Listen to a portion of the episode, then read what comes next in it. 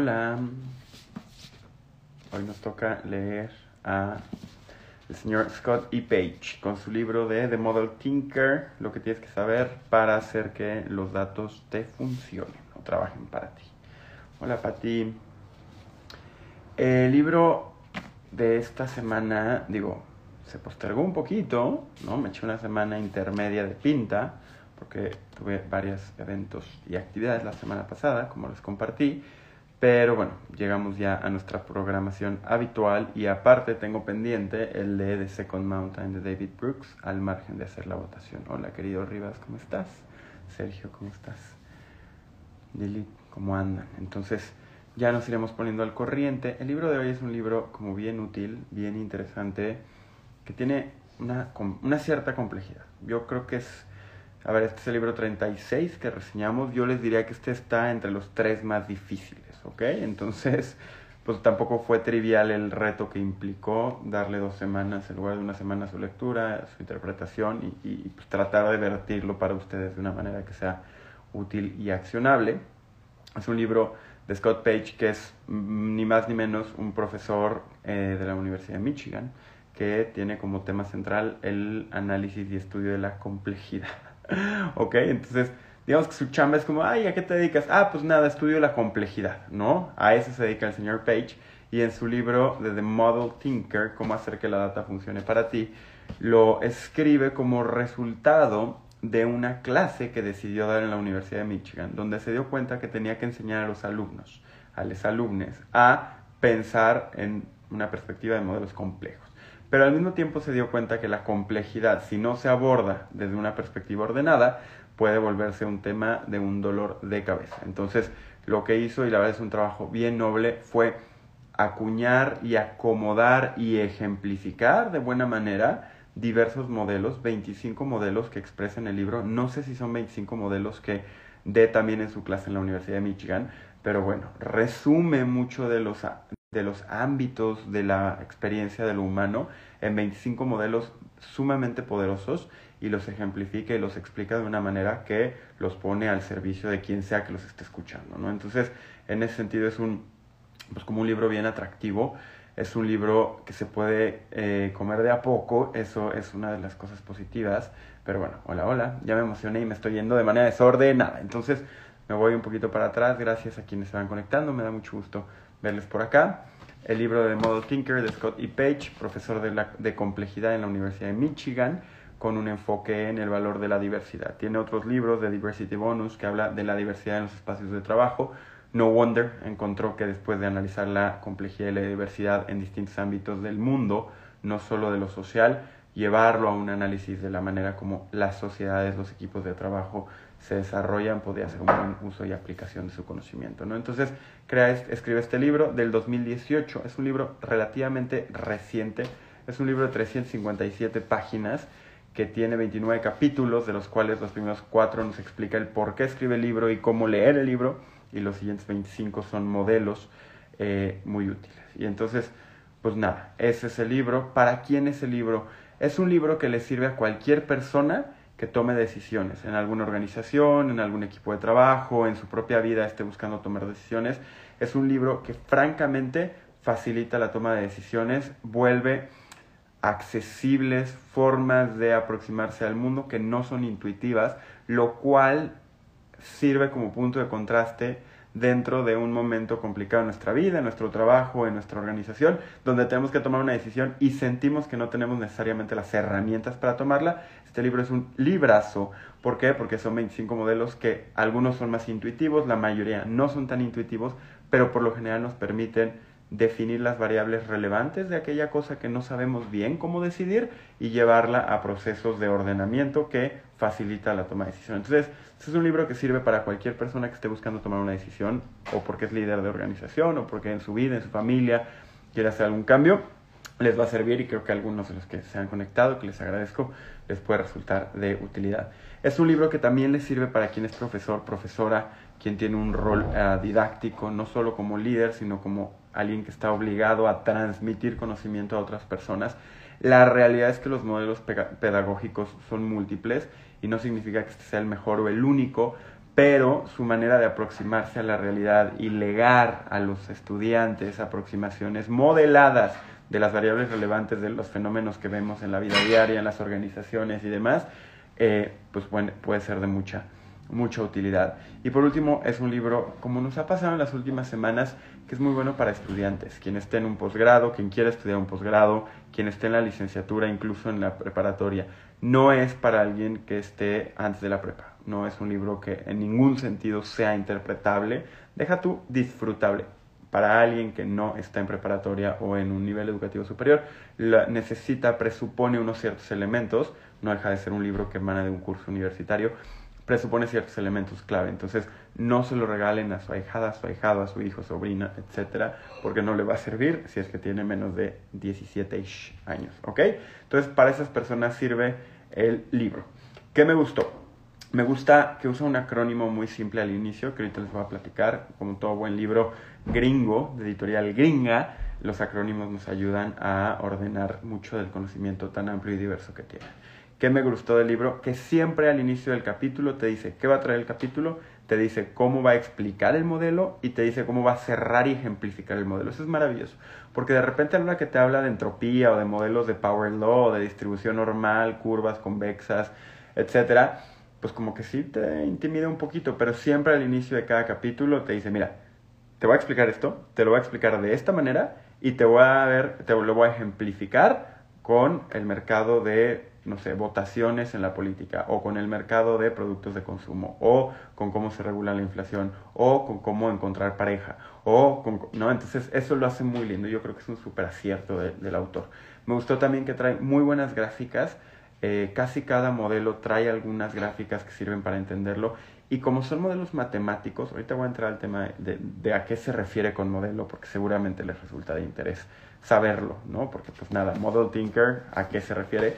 Eh, pero bueno, en términos generales trae gráficas que permiten a una mente que a lo mejor no tiene un pensamiento tan abstracto entender lo que está tratando de legar o transmitir el autor. Eso también me gusta.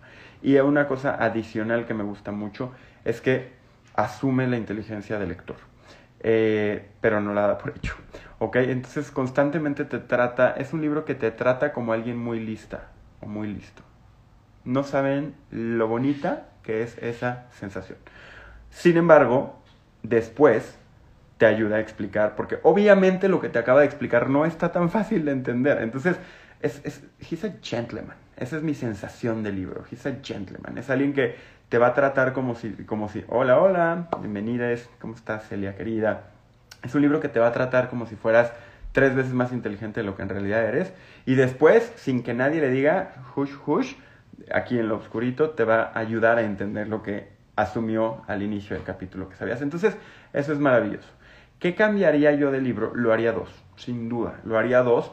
En un afán de hacerlo tan amplio, es un libro choncho, no se alcanza a ver, pero es un libro bastante grueso 25 eh, modelos es un cohete, es un cohete estar, interpretar, usar 25 modelos. Yo, si hubiera sido el señor Page, que no lo soy porque pues, no doy clases de complejidad en la Universidad de Michigan, yo habría hecho dos libros más chiquitos y uno con eh, modelos mucho más accionables en el ámbito social y otro con modelos mucho más accionables en el ámbito económico te los mezcla. Entonces de repente uno es para modelar el comportamiento de la sociedad y el otro es para modelar el comportamiento de las empresas y el otro es para modelar el comportamiento de los votantes y el siguiente es para modelar el comportamiento de cómo el consumidor consume o toma ciertas decisiones. Entonces de repente se puede salir un poquito de control. Créanme, el libro es apasionante, no estoy diciendo que no lo compren, de hecho les diría, cómprenlo si les está trayendo algo de lo que he dicho hasta ahora, ténganlo ahí. A mí este libro me, acompañó dos años casi antes de que decidiera leerlo, o bueno, decidieran ustedes leerlo, que lo leyéramos al haber votado por él este martes, no este, sino el anterior. Entonces, es un libro que hay que tener cerca porque nunca sabemos en qué momento de nuestra vida o vamos a estar liderando equipos o vamos a tener decisiones complicadas que tomar. Entonces, bueno, esa es la aproximación general.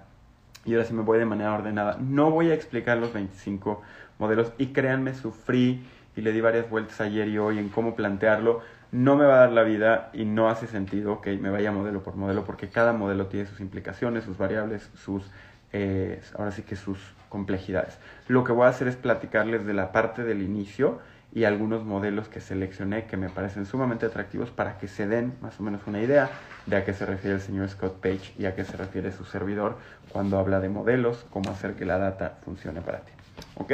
Entonces, arranca citando a Charles Munger. Charles Munger es yo creo, de las personas vivas más citadas. y probablemente no hayan escuchado hablar de él, y si sí, pues enhorabuena, pero se le cita sin control en distintos ámbitos de liderazgo, sobre todo norteamericano. Es el socio de Warren Buffett. Charles Munger es, junto con Warren Buffett, los dos son socios y son dueños de Berkshire Hathaway y son los dos inversionistas de bolsa, ¿no? de stocks y de bonos y demás, más exitosos en la historia. Para que nos demos una idea de cuán exitosos son. Si yo le hubiera metido un dólar hace 30 años a sus acciones, 30 años después vale 10 mil dólares. ¿ok? Creció 10 mil veces. De 50 años que estos dos señores, Charles Munger y Warren Buffett, se han dedicado a invertir, han superado el rendimiento natural de la bolsa 45 veces. ¿Qué significa esto? ¿Cuál es la probabilidad de que esto pase? Es más o menos de una en un millón. ¿Ok? Que yo le gane 45 veces de 50 a la bolsa es lo mismo que yo tirara una moneda. Échenselo así, échense, eh, síganme y ahorita van a ver por qué me voy tan a fondo en este tema, ¿no? Imagínense que, eh, imagínense que ustedes echan una moneda, ¿no? Y 50 veces. Y de esas 50, 45 cae de un lado, ¿ok? Pues bueno, eso es un poco lo que pasó. ¿Y por qué es tan interesante y atractivo? Porque se asume que los inversionistas son súper buenos seleccionando acciones o bonos o vehículos de inversión. La realidad es que se ha comprobado varias veces que por lo general la mayoría de los inversionistas no son mejores que el random, que el aleatorio en la ejecución de estrategias de inversión. Entonces, no solo es difícil ganarle en lo general a la bolsa, es muy difícil ganarle 45 de 50 veces. Bueno, pues lograron esta gran hazaña. ¿Por qué? Porque siempre han hecho públicas sus estrategias de inversión y siempre han hecho pública su forma de pensar. ¿Por qué el señor Scotty Page inicia su libro y en muchos sentidos enmarca su libro citando a Charles Munger, porque tanto Charles Munger como Warren Buffett han dicho, nuestra única gracia, lo que nos ha hecho no solo multimillonarios, sino seguidos por millones de personas en el ámbito político, empresarial y de otra orden al nivel mundial, es porque ellos cada año hacen un evento en Omaha, donde viven, y te explican sus modelos mentales y te dicen, nuestra única gracia, ¿cuál es? Tenemos modelos, los usamos, los cruzamos y los revisamos. ¿Ok? lo repito. Tenemos modelos, los usamos, los cruzamos y los revisamos. Lattice work es la palabra que usa. Lattice work. Que lattice work es como un enreverado, un tejido de un trabajo entrecruzado, como cuando ponen el piso de, lámina en el piso, ¿no? Eso es lattice work, que se, se entraman y se agarran. La gracia de Charles Munger y de Warren Buffett es que tienen muchos modelos mentales y los juntan y los entrecruzan y los evalúan. ¿Ok? Entonces por eso inicia citando y es lo mismo que te dice el señor Scotty Page. Todos deberíamos de aprender a pensar con una mente que utiliza modelos, pero no solo eso, tendríamos que aprender a hacer que los modelos se nutran entre ellos y ser capaces de validar los resultados del uso de esos modelos, desechar los modelos que no funcionan y traer nuevos modelos a ese lattice work, a ese entramado. ¿ok? Entonces, de eso habla al inicio diciendo que tenemos que modelar, que nuestra mente tiene que modelar. Pero después nos dice, The Many Model Tinker. ¿Qué crees? Llega un punto donde los rendimientos del modelo adicional decaen. Si yo les digo, ¿quieren un helado? Probablemente me digan que sí, más si está haciendo calor donde están, que aquí está haciendo mucho calor. Si yo les digo, ¿quieren un helado? Me van a decir probablemente que sí. Les digo, ¿quieren una segunda bolita de helado? Probablemente me digan, ok. Para la quinta vez que yo les ofrezca helado ya no van a querer. Ya no les va a quitar el calor, ya no les va a saber tan bien. Hay lo que se llama rendimientos marginales decrecientes. Bueno, pues los modelos también cumplen con ese principio. Tienen rendimientos marginales decrecientes. Si yo tengo un modelo, el segundo probablemente haga mucho mejor mi decisión. Si agrego un tercero, probablemente mucho mejor. Si agrego un cuarto, tal vez ya no se haga más eficiente. Y si agrego un quinto, tal vez el esfuerzo de modelar una problemática desde cinco perspectivas se vuelva más costoso de la eficacia o eficiencia real que yo voy a ganar al tomar una decisión utilizando esos modelos. Entonces, por eso al principio te habla, hay que usar modelos, hay que cruzar modelos, pero también hay que aprender a utilizar modelos que sumen y no resten o no empiecen a obstaculizarse. ¿Ok? Entonces, esas son las nociones y te dice, ok, por qué usar modelos y crea el acrónimo que les decía que es Red Cape, capa roja. ¿Por qué? Porque es tan cursi que te dice que los modelos son una forma de superhéroes mentales, ¿no? Que más bien tú te vas a volver como una superheroína o un superhéroe si empiezas a utilizar modelos mentales para tomar decisiones. Entonces crea el acrónimo Red Cape, capa roja, para decirnos cuál es el valor de utilizar modelos. Y entonces Red Cape funciona, ¿por qué? Porque un modelo sirve para reason, para razonar. Muchas veces estamos frente a una decisión de vida, ¿me cambio o no de trabajo? ¿Debería o no de contratar a alguien más? ¿Podría o no eh, incurrir en este gasto o hacer esta inversión? ¿Estoy asumiendo demasiado riesgo si le meto a criptomonedas, a Bitcoin o no? Estas decisiones lo primero es razonar, porque si no, lo único que sucede es nuestra intuición nos dice mm, sí o no. Y la intuición por lo general es muy buena, pero tiene un ligero problema, es casi binaria. Te dice si me llama o no me llama, si me late o no me late. Entonces los modelos permiten expandir el modelo de aproximación al conocimiento que va más allá de lo intuitivo a través de la posibilidad de razonar. Después, eh, Red Cape Explain explican cómo las variables se relacionan entre ellas. Si yo le jalo a la perilla, sale agua, si yo le cierro, deja de salir agua. Ok, así se relacionan. Después es design. Si yo sé cómo unas variables en el modelo interrelacionan, se interrelacionan, yo puedo diseñar. Si yo sé que las personas, por ejemplo, un, un modelo es la paradoja del voto. ¿Cuánto vale su voto? Pues depende de cuánta gente vota, ¿verdad? Si yo voto y soy el único que vota, mi voto decide la elección. Si hay 100 millones de personas votando, pues entonces yo tengo la probabilidad de 1 en 100 de definir la elección. Entre más personas votan, menos vale mi voto. ¿Ok? Pero si todo el mundo supiera que entre más personas votan, menos vale su voto, pues menos personas saldrían a votar porque saben que su voto no vale. ¿Y qué pasa si menos personas salen a votar? Pues tu voto vuelve a valer más. Ese es un modelo. Ese se llama la paradoja del voto, ¿no? Entonces, lo que te dice es tú puedes diseñar y el INE, por ejemplo, diseña, las instancias electorales diseñan mensajes, mecanismos, políticas públicas que permiten llegar a equilibrios adecuados, no solo por intuición, aunque muchos políticos sí gobiernan por intuición, sino que lo hacen por la vía del el modelado. Entonces, Reason, Explain, Design, C es CAPE, Red CAPE, Communicate, eh, permiten comunicar. Cuando yo te explico con modelos simples, con peras y manzanas, es mucho más fácil que tú me lo entiendas. Entonces, en ese sentido, por eso los modelos ayudan, porque a lo mejor es un fenómeno muy complejo. El fenómeno de las acciones, como les decía, el fenómeno de, por ejemplo, cómo la música pega. Si la música pega, es un modelo que se llama, eh, no es un random walk, sino es un path, path uh, model, que significa que si yo escucho una canción y Irán escucha una canción, la probabilidad de que la escuche alguien que es amigo de ambos se incrementa, lo que incrementa la probabilidad de que alguien que es amigo de los tres se incrementa. Entonces, por eso, por lo general, la música pega si la ponen suficientes veces en la, en la estación de radio que más gente escucha o si la ponen en la portada o en la cortinilla de YouTube o de Spotify o demás. No es aleatorias qué canciones van a pegar, depende de modelos de pad, de camino. Entonces, en ese sentido, es clave, ¿por qué? Porque yo te, lo tengo que comunicar así. A lo mejor es muy intuitivo en el ejemplo que pongo, que entre más gente la escucha, más gente lo escucha. Pero si tú ya quieres tomar decisiones, tendrías que tener un modelo y por eso puedes comunicarlo mejor si estás en una reunión con tu equipo de trabajo tratando de decidir qué hacer. Después es ACT, eh, Red Cape. ACT, que es actuar, obviamente, si ya lo diseñamos, si ya lo comunicamos, si ya lo modelamos, si ya lo razonamos, pues ahora ya puedo puedo hacer algo con eso. Después es policy, eh, diseñar una política. Y por último, soy un pelado, no me acuerdo, lo voy a tener que poner en mi... Aquí está, predict. Predict es la P de de Cape. Hay modelos predictivos que permiten predecir. Y por último, explore.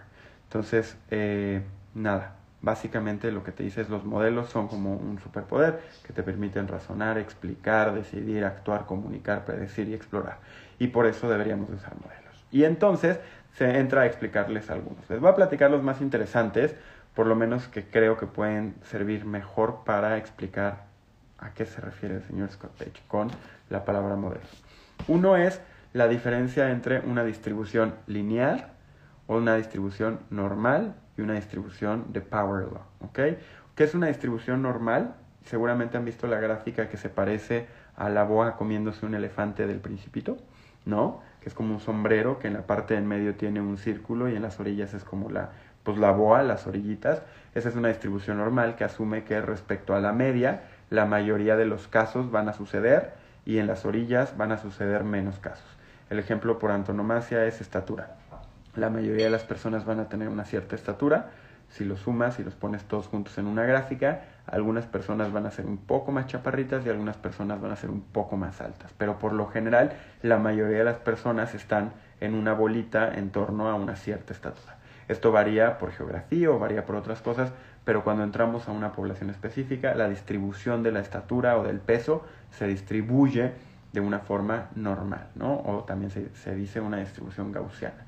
Ok, nosotros la mayoría de las cosas que vemos, creemos, nuestra mente cree que se distribuyen de una manera, perdón Celia, nuestra mente cree que la mayoría de las cosas se distribuyen como una normal. Solemos creer que casi todo pues tiene un promedio y un poquito hacia arriba y un poquito hacia abajo. Hay cosas que no se distribuyen así, hay cosas que se distribuyen como una, como una línea. ¿No? Entre más sucede de una cosa, más sucede de otra cosa. Entonces es una pendiente ascendente. Pero también pasa que hay curvas. Entonces, lo que les decía, yo creo, si yo les diera más helado, no significa que porque les guste el helado van a comerse todo el helado de Hagen Dazs. Llega un punto de saturación donde el beneficio del helado hace una curva. Esa es otra forma de mapear una cierta distribución de preferencias. Y por último están las que se llaman power laws power loss, básicamente si tuvieran una línea así de L, cae desde arriba muy muy alto, cae y se hace una curva muy muy larga, ¿no? O también se les conoce como distribuciones de colas largas.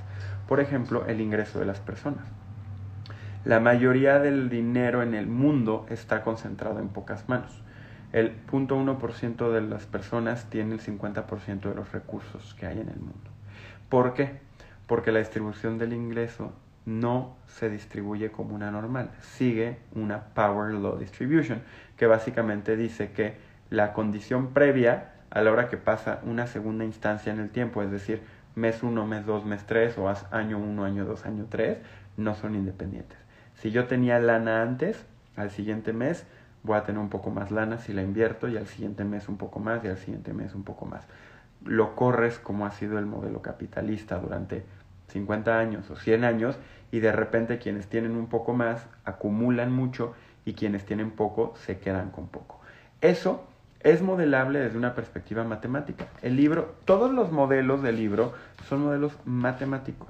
Y en ese sentido ya va más allá, por ejemplo, ahondando en el ejemplo que les pongo del power law de la distribución del ingreso, va más allá de la meritocracia y el echaleganismo. No, pues es que hay que echarle ganas porque cuando le echas ganas te va mejor. No, no, no, no, no. El ingreso en una sociedad se distribuye bajo una lógica de power law donde quien tiene más va a ganar más. Les pongo el ejemplo más fácil de entender, los ingresos salariales. Los sueldos, por lo general los aumentos, se asignan desde una perspectiva porcentual. A la mayoría de las personas en nuestro trabajo, nuestro aumento no está dado en términos absolutos, sino en términos relativos. Yo, si haces bien tu chamba, te voy a dar un 5% de sueldo de incremento salarial. Si la haces increíblemente bien, te voy a dar un 10% de incremento salarial. ¿Cuál es el problema? Que para alguien que gana 50 mil pesos, un 10% de incremento es muy distinto que para alguien que gana 5 mil pesos. Si tú haces eso durante 5 años seguidos, la persona que gana 50 mil pesos ganando 10% durante 5 años va a llegar a ganar 75 mil pesos y la persona que ganaba 5 mil trabajando fuerte, tan fuerte que se le dio un incremento salarial equiparable, es decir, de 10%, no va a llegar a ganar más de 15 mil pesos. Ok, entonces ya no es un tema subjetivo y moral de Juanita no le echó ganas y Pedrito sí le echó ganas. Tiene que ver con la manera como se distribuye matemáticamente la realidad. Y en ese sentido, yo no me puedo extender, pero hay un chorro de ejemplos de cómo esto afecta, por ejemplo, la manera como votamos. La manera como votamos sigue ciertas distribuciones que hacen difícil cambiar de partido político. Por lo general no vemos, por lo general, puede pasar, pero si lo viéramos a nivel todas las democracias en el mundo, casi siempre los partidos duran más de un mandato. En muchos casos duran dos o tres o cuatro. En México llegamos a tener 70 años del mismo partido. Pensamos que es porque Plutarco Elías Calles era un cabrón y porque los priistas, claro, esos juegan cierto rol, juegan cierto factor, pero por lo general los modelos lo que hacen es destilar a las variables mínimas, las variables realmente importantes que determinan los resultados y nos permiten explicar mejor que tratar de exclusivamente leer los libros de historia y entender cómo en el 60 el señor Adolfo López Mateo se sentó en el Cardenal a hablar con no sé quién. Esas explicaciones son interesantes, le dan textura a la realidad, pero en términos generales, si somos tomadores de decisiones, el llamado a la acción que hace el libro de Scott Page es aprendamos a pensar de una manera que modele el mundo, porque si no, casi siempre nos va a llevar tanto tiempo interpretar la realidad como ser capaces de vivir la propia realidad. Dicho de otra manera, somos tomadores de decisiones y necesitamos conocer todas las variables que dan cierto resultado, vamos a pasar casi tanto tiempo analizando que actuando para generar ese resultado. Los modelos eficientizan y aceleran la toma de decisiones, son modelos matemáticos.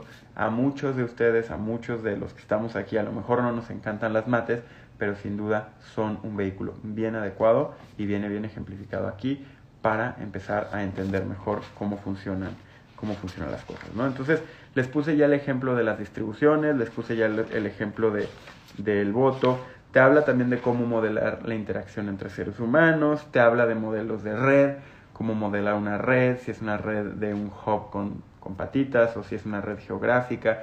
Por ejemplo, toda la gran potencia de las redes sociales como Facebook se explica en este libro, en el entendido de que Mark Zuckerberg y todos los creadores de redes sociales no dijeron, mm, vamos a hacer un producto bonito donde las fotos se vean bien. No, entienden la dinámica social a partir de modelos y lo utilizan para generar un producto que tiene mucho mayor probabilidad de éxito que si lo hicieran todo por intuición o de manera arbitraria. Te habla de dependencia, te habla de concavidad, te habla de los modelos de Markov, te habla de modelos dinámicos, te habla de modelos de teoría de juegos, que los itamitas estudiamos hasta el cansancio, te habla de modelos de signaling, de diseño de mecanismos, te habla de muchísimas cosas. Ya vamos llegando casi a la media hora. No hice el mejor trabajo en traerles un resumen accionable a modo de infográfico de todos los modelos que el libro de Scott Page tiene, pero sin duda espero y creo que les pude dar una aproximación de lo que el libro contiene. Les invito a buscar un poco más respecto al trabajo de Scott Page. Creo que para lo que estamos viviendo hoy en día es súper útil. Vivimos en momentos de transición, vivimos en momentos de incertidumbre, estamos en medio de una pandemia y de repente se nos antojaría de repente quisiéramos sentir que tenemos un poco más claridad sobre cómo el mundo sucede, más allá de los flujos tan voraces y vertiginosos de información que recibimos en redes sociales. Este libro les va a ayudar a hacerlo. Es un libro que seguramente les va a llevar sus días, sus semanas o tal vez hasta sus meses terminar, pero al final vamos a poder platicarlo, al final van a poder volverse personas mucho más asertivas en su manera de aproximarse a la realidad y en su caso, si se superclavan, incluso probablemente van a poder predecir ciertos efectos en su empresa, en su organización, en su vida a través de modelos simples y matemáticos. Está muy, está muy bueno, profesor Siqueiros, muy, muy sólido. Fue muy retador, pero vale mucho la pena. Pues muchas gracias a todas, gracias a todos, qué bueno que se conectaron. Como siempre, el call to action, por favor, si me ayudan a compartirlo. Me faltan 52 menos 35, faltan ¿qué? 17 reseñas para llegar a la meta de 52 libros en un año. Le tengo que meter el acelerador porque voy cuatro semanas desfasado. Así que ya estarán viendo más información en mis redes sociales. Gracias por su tiempo. Ojalá y les resulte de interés. Nos vemos pronto. Nos vemos el próximo domingo. Que pasen una bonita noche. Que sea una excelente semana. Viene el periodo electoral. Traten de, en la medida de lo posible, mantener la mente tranquila. No dejar que sus emociones les sobrepasen y, bueno, en su caso si necesitan desconectarse de la onda nada de publicidad, simplemente apaguen las redes sociales, apaguen el radio y la televisión. Nos vemos, bonita noche, de verdad, gracias por su tiempo. Hasta la próxima semana.